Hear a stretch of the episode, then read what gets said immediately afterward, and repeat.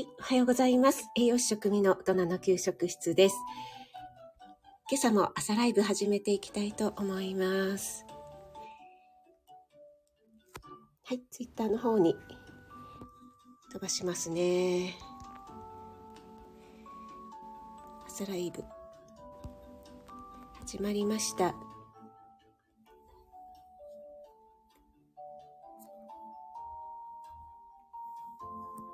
ということで、改めましておはようございます。あ、NY さんおはようございます。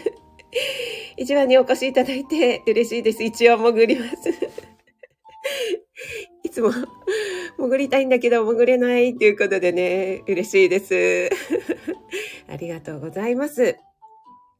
あ、森キムちゃんもおはようございます。おはようちゃん。ありがとうちゃんです。あ、ローガンさんもおはようございます。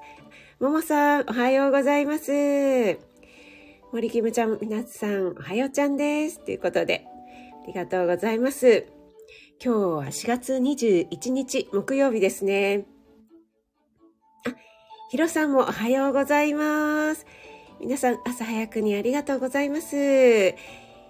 ひろさんも今日も娘さんにお弁当を作っている最中でしょうかね。本当に毎日毎日お母さんは頑張ってますよね。私も息子が高校卒業した時に何とも言えない解放感が ああ、これでやっとお弁当生活から解放されると思いましたけども。えーと、すみません。森キムちゃん、私もなかなか潜れない、楽しくて。嬉しいです。嬉しいちゃんです。森キムちゃん。あ、さくらさん、おはようございます。ありがとうございます。朝お忙しい時間にね。先ほどね、ちょうどね、さくらさんの配信を聞かせていただいたところだったんです。ちょっといいねだけをさせていただいて、まだコメントしてないんですけども。小学校の頃の夢ということでね。はい。井上さん。一応潜ってますの解説付きでありがとうございます。赤さんおはようございます。ありがとうございます。あ、けいこちゃん、おはようございます。そうそう、けいこちゃんもピッチベース。えっと、けいこちゃん、えっと、16時30分、私の後なのかな？ね、よろしくお願いします。えー、けいこちゃんにね、バッチリ引き継げるように頑張りたいと思います。あ、エイタスさんおはようございます。ありがとうございます。お越しいただいて、体調の方は大丈夫ですか？ねお子さんがね、小学校上がられたということでね、結構朝はバタバタですよね。お昼にね、ライブの方を変更されたということなのでね、皆さんもしね、お昼休みとかお時間あったら、イータスさんのライブね、ちょっと覗かれてみてくださいね。えっ、と、そしてまた改めて告知させていただきますが、来週の月曜日ですね、25日月曜日に、えー、エイタさんと、えーダブル栄養士、ダブル管理栄養士ということでね、2回目のコラボライブさせていただく予定になっています。はい、お昼休みにね、やりたいなと思いますので、もしね、お時間ある方はお越しいただけると嬉しいです。井上さん、もうネタになってるということで。そうそう、ローガンさんのね、あの、哺乳瓶の配信も聞かせていただいたんですけども。ね、さすがローガンさんですよね。お子さんのね、そういった、あの、ミルクをね、作ったりっていうのもね、お手伝いされてたんだろうな、なんて思ったんですけども、すみません。ちょっと私、ついつい、あの、うがった、斜めの見方をしてしまい、ローガンさん、哺乳瓶？なんかのプレイかなとかね、思ってしまったんですけど。そう、哺乳瓶といえばですね、栄養士の学校で、あの、哺乳瓶で、えっ、と、ミルクを飲むっていうね、哺乳瓶でミルクを飲むと、えーどれだけ飲みづらいかみたいなのを体験するっていうね、授業があったんですけども、エイタさんありましたか？これね、めちゃくちゃ飲みづらくて、そしてね、男子がね、やっぱり圧倒的に9割ぐらい、8割5分から9割は栄養士の学校って女子なんですけども、やっぱりね、男子もいるんですよね。ね、男子が飲んでいる姿がね、ちょっとね、なんとも微妙な感じでしたけど。はい。え、けいこちゃん、ぎっくり腰になっちゃったの？あららら、大丈夫ですか？あら、動けますかね？うん。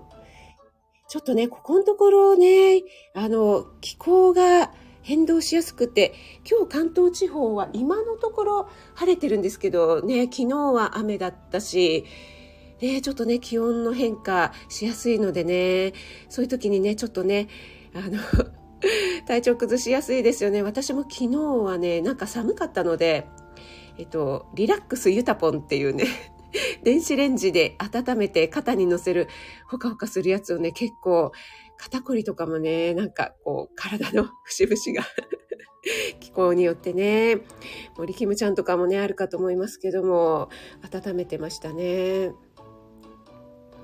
あ、さくらさんは私も高校でお弁当終わりかと思いきや、大学もお弁当、あ、そうなんですね。娘さんでしたっけ？あらららら、大学でもお弁当作ってあげたなんて本当に偉いですね。もう私は大学生になったらもう勝手にしてくださいみたいな感じでしたけども。エータさん、玄米いいですね。うちは玄米不評だったので、ごぶずき米で炊いてますということで、あ、そうですよね。あの、玄米はね、やっぱり好みがあるかと思うんですけどもね、うちも息子は大丈夫なんですけども、夫は嫌がるんですよね。あ、けいこちゃんね、そうですよね。6時半、え、6時半じゃないや、16時半。よろしくお願いします。あ、高田さん、おはようございます。ありがとうございます。あ、砂粒さんもおはようございます。あ、砂粒さん、お元気でしたか？ね、ちょっと久しぶりな感じがしますけども、元気なこのアイコンが見れてまた嬉しいです。あゆさんもおはようございます。あゆさんも娘ちゃん元気に通ってらっしゃって何よりですね。さくらさん、ローガンさんと哺乳瓶。やっぱり思いますよね。はい、森キムちゃんは、エータさん、はじめまして。玄米良いですよね。ファスティング中の、えー、っと、玄米がゆ。ああ、玄米がゆ。ね成長作用いいですよね。本当にね、私もね、玄米を食べてるか、白米を食べてるかで、本当にね、朝のお数字が結構私の場合はガラッと変わるので、あの、私はね、もういつも玄米にしてるんですけども、最初は、あの、玄米と白米とこう半分ずつぐらいにして炊いて、そこからね、徐々に白米の量を少なくしていって、今は玄米オンリーみたいな感じにしていますけども、森キムちゃん仲間がいた。けいこちゃん、哺乳瓶懐かしい。ローガンさん泣き笑いになってますけども。これね、あの、カールリン流で言うと、ナッキュライって言うんですね。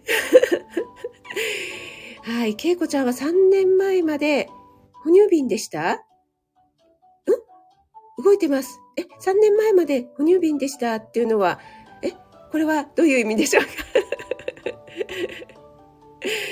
か？はい、大丈夫ですか、ケイコちゃんね。動ける程度だったらいいんですけども、ワイワイさん、ゆりえさん、おはようございます。ありがとうございます。あ、カレンさんもおはようございます。カレンさん、朝ライブやれてたん、やられてたんですか？私、さっきね、ちょこっとだけポチッとしたんですけども、配信かと思ったらライブだったんですね。なんかめちゃくちゃ早い時間だったので、私気づかなかったんですけど、結構ね、早起きしてらっしゃる方多いですよね。5時ぐらい5時台のライブとかも結構ね、やってらっしゃいますしね。さくらさんから、けいこさんを大事にって来てます。さくらさん、ありがとうございます。ということで。エタさんは哺乳瓶の授業なかったかも、ということで、えー、けども、離乳食の調理実習ありました。あ、うどん潰したり、まだ若かったから衝撃的でした。哺乳瓶飲む姿はそれ以上に衝撃的。本当そうですよね。私ね、あの、大人になってね、まさかね、哺乳瓶でミルク飲むとは思わなかったんですけども、あの、温度とかね、あと哺乳瓶の、あの、乳首のところの、あの、穴が小さいですよね。なのでね、あれ結構ね、こう、ここの顔の筋肉がね、使うんですよね。赤ちゃんすごいなって思いましたね。はい。あ、春夏さん、おはようございます。ありがとうございます。春夏さんのね、元気なお声ね、久しぶりに、えー、聞けて嬉しかったです。あの、エメさんとつくさんのコラボね。森キムちゃんは、ぎっくり腰は癖になるからね、私もぎっくり腰の常習だから、っていうことで、ね、低気圧、ほんとね、不調の原因になりますのでね、あの、けいこちゃんくれぐれもね、用心してくださいね。はい。エタさん、玄米のポテンシャル。ほんとそうですよね。赤さんは、我が家は中学は給食で高校は長男は寮娘2人は作りましたがあすいませんちょうど10分経ちましたのではい一応お知らせしておきますあ学生時代は短かったんですが大人になってもああそうなんですね。いや、でも大人になっても、お母さんのね、手作り弁当が食べられるなんてもう本当に幸せもんですよ。赤さんのお子さんたちはね。やっぱりなんだかんだね、外食お金かかりますし、いろいろコンビニとかも空きますしね。あ、高田さん、ぎっくり腰を大事になって、なさってください。できる範囲で積極的に動かすと回復早い方が多いです。ということで、あの、専門の方からのアドバイスでございます。はい。けいこちゃんからもね、赤さんお疲れ様ですと来てますね。あ、かなさんおはようでござる。出勤中に。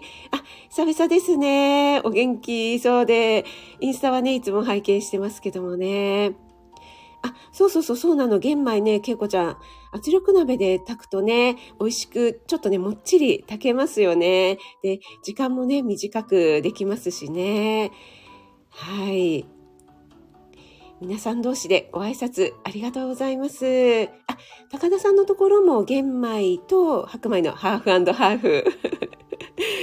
ちょっとハーフハーフね、ピザっぽくておしゃれですね。はい。エタさんは森キムちゃんはじめましてなんですね。はい。ぜひ、あの、森キムちゃんとっても楽しい方なんでね、えー、仲良くしてください。ゆりえさんからからも、けいこちゃんまたぎっくり腰って、またって来てますけども。またって。はい。NY さんも、えっ、ー、と、私も先々週なりました。あ、そうなんですね。えー、中、次の週に調子こいて34,700歩のハイキングしたら大丈夫ですか？でもね、高田さんが言うところによるとなるべく動いた方がいいということなのでね。はい。あながち間違ってなかったということで。あ、なおちゃん先生もおはようございます。ありがとうございます。ちょっと左右飲みます。はい、すみません。えっ、ー、と、今日木曜日の回はですね、えー、私が朝配信を1回目から始めていたところをこう掘り起こして、そのね、説明をしていた食材についてのポテンシャルということでね、ポテンシャルシリーズをお話ししていますが、今日はですね、玄米のポテンシャルについてお話ししてみたいと思います。えー、これが第4回目ぐらいですかね、私の朝配信。白米 VS 玄米ということでお話しさせていただいたんですけども、お茶碗に軽く一杯、まあ、大体 150g として、えー、白米の場合はエネルギーが525キロカロリー、玄米は548キロカロリーということで、えー、エネルギー自体はあまり差がないように感じるんだけれども、玄米の食物繊維っていうのは白米に比べて約5倍、そしてビタミン B1、B1、ビタミン B1 ですね。こちらは約8倍もあるんですよ、ということでお話ししています。そして食後のね、血糖値の上昇っていうのも、玄米の方が緩やか、低 GI なんて言われていますけどもね、えー、血糖値の上昇が緩やかなので体に負担をかけないという意味でも玄米おすすめですよというようなお話をしています。やっぱりね、玄米ってね、こう、よくよくこう、噛まないといけないですよね。で噛んでるとまた甘みも出てきますし、これがね、また食べ過ぎ防止なんかにつながっていきますよね。ゆりえさんは玄米食べてないどんなポテンシャルがあるのか気になります。ということで。はい、ありがとうございます。えっと、その後ね、私は、この全粒穀物っていうね、お話もさせていただいてるんですよね。これは、えー、生成していない穀類のことですね。玄米もそうなんですけども、大麦だったり、大津麦、イ麦とかですね。はい、えー、こちらはですね、えっ、ー、と、これはね、日経新聞の記事なんですけども、えー、2016年の記事だったんですけども、こちらの全粒穀物、生成していない穀物を使った食品を食べている人は、心臓の疾患ですね、えー血管疾患っていうのによる死亡のリスクっていうのが、えー、下がりますよというような記事が載っていましたということでご紹介しています。はい。これはですね、えー、心疾患だけではなくて、糖尿病による死亡のリスクっていうのも、1日 90g の、えー、全粒穀物ですね。それを食べることによって半分まで下がったっていう結果があるので、このね、糖尿病によるリスクっていうのがね、1日たった 90g の全粒穀物で半分まで減るっていうのがね、これが結構、わ、すごいな衝撃的だなと思ってお話しさせていただいたんですよね。はい。で、糖尿病の方っていうのはね、なるべく糖質の多い主食を減らしてっていうような感じで指導されることが多いんですけども、この全粒穀物に限っては、ある程度食べた方がそのリスクが下がるよというような研究結果になっているんですよね。でそれはなぜかというとやっぱりね豊富に含まれている食物繊維の力ということでねやっぱりあの食物繊維素晴らしいですよね。あの人一概に糖質って言ってもその中に食物繊維っていうのも含まれていますのでねそしてそれに加えて、この外側の外皮って言われている部分、この皮っていうんですかね。そこをね、生成しちゃうと全部取っちゃうじゃないですか。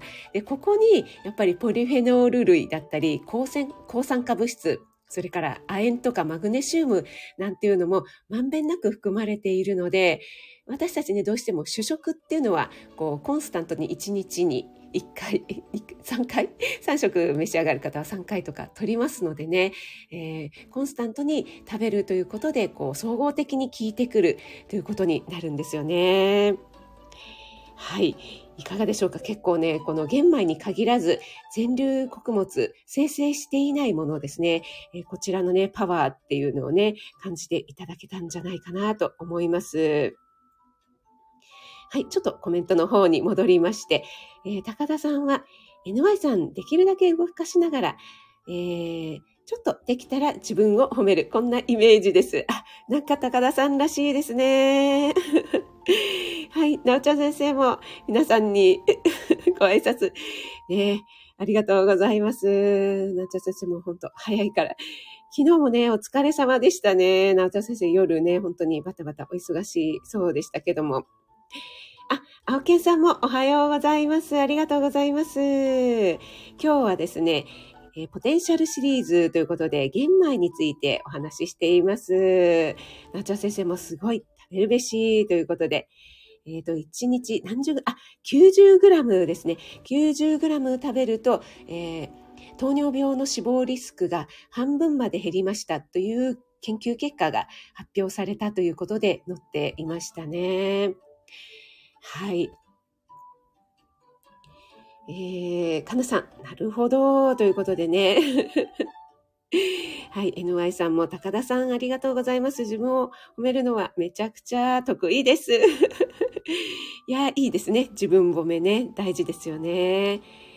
はい。青木さんも血糖値を抑えるために食物繊維、えー、摂取するようにしています。ということで、青木さんはもち麦入り。あ、そうなんですね。素晴らしい。さすが日本一健康な大学生。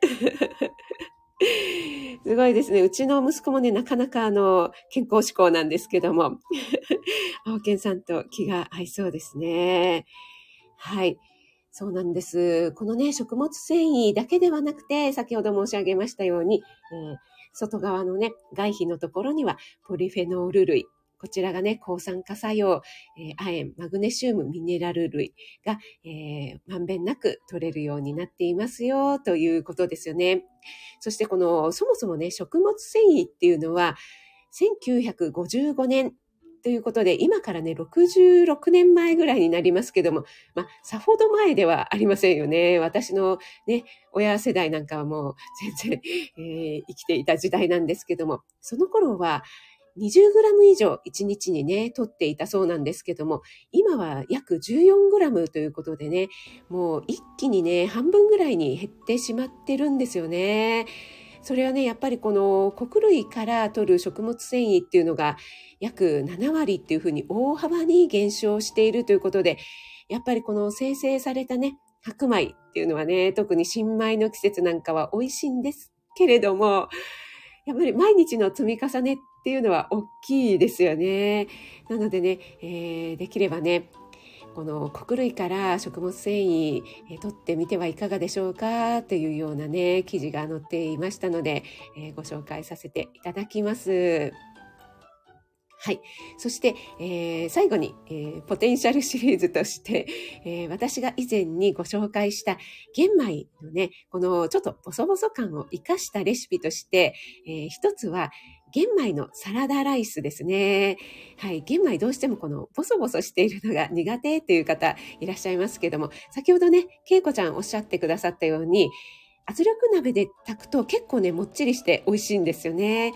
なんですけども、最近のね、炊飯器も玄米モードなんかがあったりして、私はこれで炊いても私はですけどね、十分美味しく食べられるなと思うんですけども、やっぱりこのボソボソが白米に比べると嫌だなっていう方は、このライスサラダですね。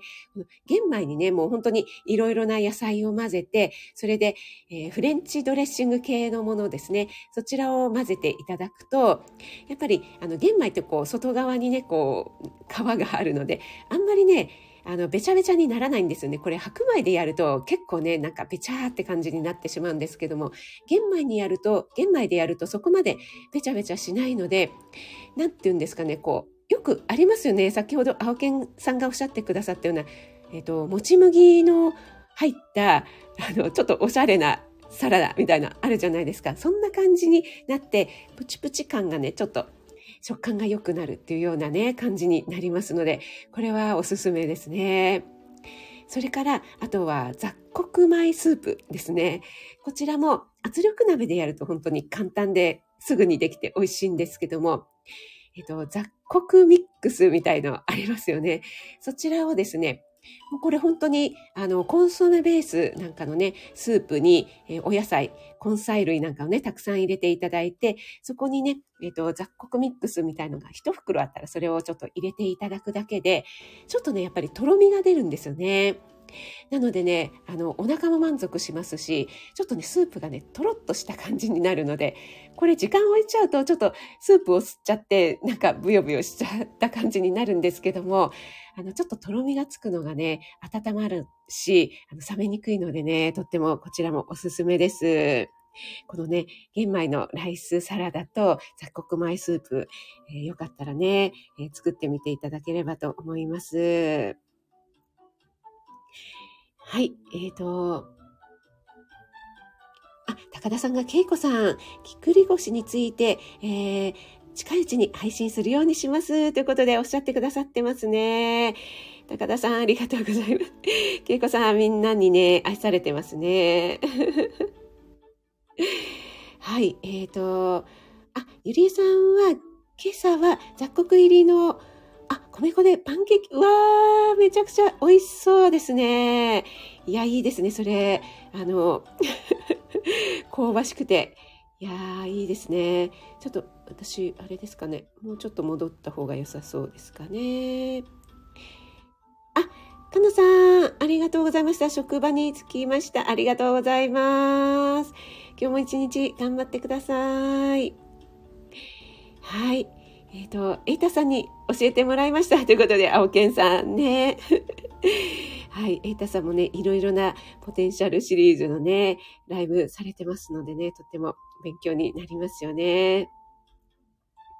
なおちゃん先生は、うちでは玄米食べないけど、外で見かけると食べるようにしています。ということで。そうですね。最近、あの、例えば雑穀米と白米どちらがいいですか？なんて聞いてくださるお店もありますし、ありますしね。はい。あゆさんからも、ゆりえさん、さすが素敵ということでね。ねめちゃくちゃ美味しそうですよね。えっと、玄米モードありますよね。ということで、けいこちゃん。玄米のライスサラダいいですね。作ってみたい。ということで。そうそうそう、えたしさんね。これね、結構ね、お米にドレッシングかけるのっっていう思われる方もいらっしゃるんですけども、意外とね、合うんですよね。そこにね、例えば、貝割れとかブロッコリースプラウトみたいのをね、ちょっと入れていただいて、あとは、そうですね、なんだろう、細かく刻んだ、ちょっとレタスとかね、もう本当に何でもいいんですけどもね、いろいろ入れていただければと思います。えー、っと、ゆりえさんはお友達からのいただき物です。ということで、えー、なおちゃん先生、どんな症状ですか？えー、っと、褒めて動かすみたいな考え方で大丈夫です。ということで、高田さんいますね。あ、青木さん、ありがとうございます。はい、ありがとうございます。井上さん、私はもともとご飯が好きではないので、ご飯はお弁当にで無理やり食べてますが、雑穀米にしてます。ということで、あ、そうなんですね。そう、ご飯大好きっていう人と、ご飯がね、あまりっていう人いますよね。うちのね、息子もご飯があまりのタイプの人なんですけどもね、また潜れない。あ、すみれっちゅー。ありがとうございます。お越しいただいて嬉しいです。あ、すみれっちゅも玄米。あ、そうなんですね。あ、海外でも玄米買えるのいいですね。はい、皆さんからね、えー、すみれっちおはようございますって来てますね。あ、ひろさん、弁当出来上がりました。我が家のお米は実家から送ってきて、あ、いいですね。それは何よりも絶対美味しいやつですね。ひろさん、今日のメニューは何だったんでしょうかね。あの、ひろさんのね、インスタの、えー、ピーマンの肉詰め あのピーマンのね種を取らなくても大丈夫なんだよっていうのをね、はい、皆さんにもご紹介したいと思います。またこれね、ポリフェノールにつながるんですけども、ピーマンの種にもね、ポリフェノール類なんかが豊富に含まれてますのでね。はい。めんどくさくないし、栄養も取れるっていうのね、これはもう最高ですよね。はい。ローガンさんは雑穀米と白米、ざっくり割に聞こえる。またローガンさん入れてきてくださいましたね。これはなんか軽く私をディスってますかね、ローガンさん。ちょっとすいませんね。私、あの、朝ね、滑舌悪くてね。あ、森キムちゃん。朝のね、テレビ体操お疲れ様でした。いつもね、テレビ体操をやりながら聞いていただいて、本当にありがとうございます。森キムちゃんお帰りということで、えー、けいこちゃん、玄米を食べて自分を褒めればバッチリですね。そうですね。本当にね、この、江戸患いって言ったぐらい、今はね、活気ってあんまりね、効かないですけども、白米を食べるようになってからね、もうビタミン B1 の摂取量がこう極端に減ってしまって、それで江戸患いなんていうことがね、流行したぐらいビタミン B1、ね、結構重要ですよね。あ、スミレッチュ、ブラウンライスって言うんですね。なるほど、なるほど。確かにブラウンライスですね。なんかね、そういうふうに言うだけでちょっとおしゃれな感じがするのは私だけでしょうか。森キムちゃんはご飯大好き、パンも大好き。えー、麺も大好き。森キムちゃんは、えー、穀類炭水化物好きなんですね、きっとね。いや、でもそういう方は多いですよね。あ、あゆさんもお米が何より好きです。ということで。はい。ゆりえさんも、森キムちゃん、私も。あ、赤さんは、そうそう、私もピーマン種取ります。あ、赤さんも、あ、ここにもいらっしゃいましたね。私もね、丸ごとピーマンやるときは、あ、そうだ、昨日の夜も丸ごとピーマンやりましたね。もう種ね、全く気にならなく食べられますのでね。はい。けいこちゃんが、ゆりえさん、玄米の方が美味しくなるから、ということで。あ、すみれっちゅう、ありがとうございます。お越しいただいて。ありがとうございます。素敵な一日をね、お過ごしください。そうそう、けいこちゃん、ピーマンの種ね、取らずにもう丸ごとね、食べれちゃうんですよ。あの、口にね、なんか舌にプツプツ触るかなと思うんですけども、全然ね、気になりません。あの、炒め物とかだとね、ちょっとね、感じるかなと思うんですけども、赤さんとかね、ヒロさんおっしゃったように肉詰めとかにしちゃうと、もうね、本当に感じなく食べられますのでね。NY さん、ピーマンの種、調べてみます。興味あります。ということでね。かっけコンコンって膝の下叩かれましたね。あれなんかね、ほんと気持ち悪いですよね、このね、かっけね。トンってやるときに足がぴょんって上がっちゃうやつですね。はい。えー、っと、けいこちゃん、ビタミン D ですね。ということで、団長先生は、森キムちゃん、私も小麦製品大好きです。ということで、私も実はね、好きなんですよね。けいこちゃん、種食べてみます。ということで、はい。ぜひぜひね、えっ、ー、と、もしオーブンがあったら、あの、ピーマンをですね、そのままえっ、ー、と、昨日はね、私、ちょっとめんどくさくて、用事とかでプチプチ穴を刺さずに そのままね、あの、オーブンで他のお肉と一緒に横に丸ごと洗っておいて、えー、焼いてしまったんですけども、全然普通にできましたので、もう焼き上がりはこう、クシューってね、ちっちゃくなっちゃって、で、そのままね、食べても美味しいですし、ちょっとごま油と、あと、おかか醤油なんかでね、つけて食べていただきますと、本当にね、美味しく食べられますので、ぜひね、丸ごとピーマンやられてみてください。はい、とあいうことで、あ、もうすっかり時間が経ってしまいましたね、皆さん。朝のお忙しい時間にお越しいただいてありがとうございます。あ、おばあちゃんもありがとうございます。あ、ご飯作りながら聞いててくださってありがとうございます。あ、ジャーキーさんもおはようございます。ありがとうございます。それではね、今日ちょっともしかしたらね、関東地方、午後から雨降る予報なんですけども、皆さんね、あの素敵な一日をお過ごしくださいね。天候変わりやすいこの時期なのでね、あの、ぎっくり腰とか、あとね、肩こり、腰痛、ちょっと気象病なんかもね、出やすい時期なので、皆さんね、心だけでも晴れやかに 過ごしていきましょう。ということで、皆さん本当にありがとうございました。けいこちゃんもね、お大事にしてくださいね。ゆりえさん、森キムちゃん、なおちゃん先生、あゆさんもピーマンやってみます。ということで、ありがとうございます。はい、春夏さん、エイタスさんもありがとうございます。はい。あ、ももさん、チャーキーさん、砂粒さんもありがとうございます。あ、そうですよね、砂粒さん、焦がす。ポン酢で覚えていてくださって嬉しいです。高田さん、ローガンさん、赤さん、ありがとうございました。ケイタさんもありがとうございます。いえいえ、大丈夫です。はい、ヒロさんもありがとうございました。それではね、皆さん素敵な一日を。いってらっしゃい。